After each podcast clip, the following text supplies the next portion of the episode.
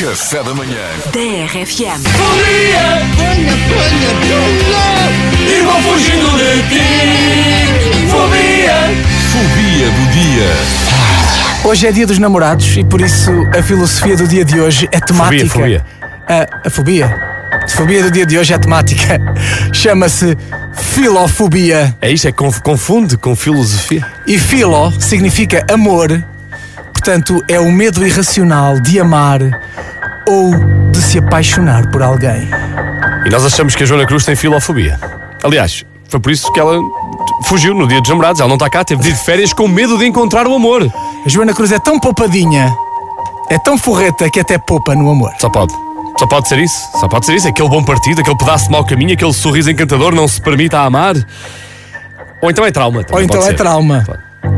Mais trauma de quem já namorou com ela. Pá, pois, Bom. também ficou com filofobia. Vamos lá.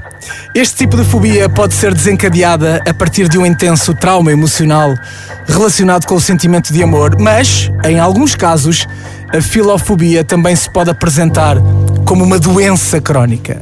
Epá, mas isso não cheira a desculpa. Cheira. Cheira, Um bocadinho. cheira um bocadinho a desculpa.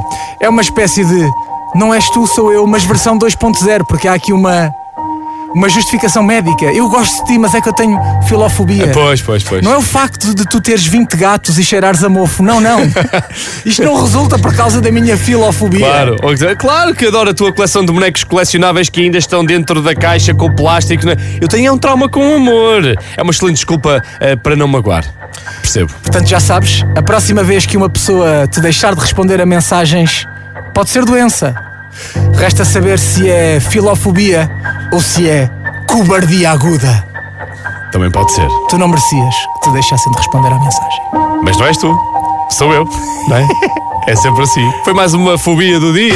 fobia, Ponha, ponha, ponha. e vou fugindo de ti. Fobia, Fobia do dia. Se calhar até conhece alguém que tem esta filofobia. Ou tu também sofres isso. Então, olha, feliz dia dos namorados. É um excelente Olha, dia. já há aqui quem se acuse. Não. É, é. Eh, o Paulo diz: Eu também tenho essa fobia.